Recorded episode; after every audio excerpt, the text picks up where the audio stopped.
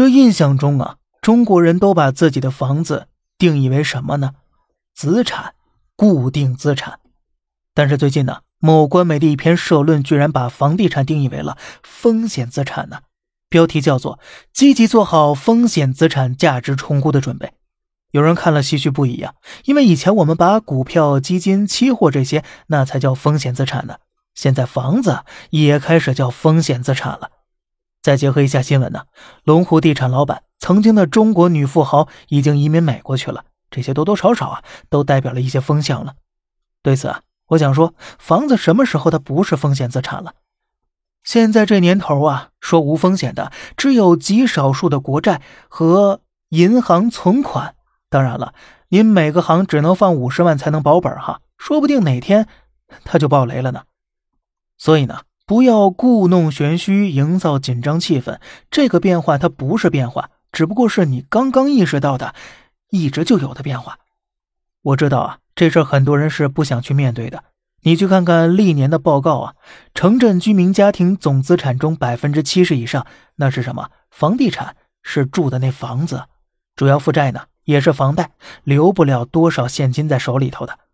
我们中国人现金流多了，那心里不踏实，最后还是会选择买房子。这不，前两天那扬了个扬的开发者，那赚了钱，第一件事干啥呀？买房子。宇宙的尽头不仅有编制，还有买房啊！你想想，如果有一天告诉大家，你以为的固定资产都是纸面财富，除了居住以外无法套现，那有多少人会崩溃呢？尤其是这两年呢，我想房子多的各位一定深有体会。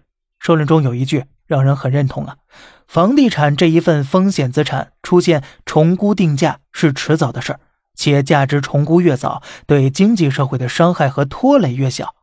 同样的，这话你意识到的越早啊，对你的伤害也就越小。不过当然了，手中有房子的呢，也不能太悲观，是吧？说是重估，那就意味着有下估。那也可能往上估啊。对于那些城市好、地段好又不是很缺钱的群体啊，个人觉得不要太受舆论影响，也不要在恐慌盘恐慌的时候啊急于出手。哎，待价而沽，那才是最明智的。而且退一步讲啊，从承载财富的角度来说，房地产的这房子只是一个阶段性的金钱的容器。如果有一天这容器碎了，也会出现别的新容器的。无论它是什么新鲜花样和形式啊，总归会有的。然后你就会发现了，有钱人他依旧是有钱人，不过呢，换了个形式而已。好了，这里是小胖侃大山，每天早上七点与你分享一些这世上发生的事儿，观点来自网络，咱们下期再见，拜拜。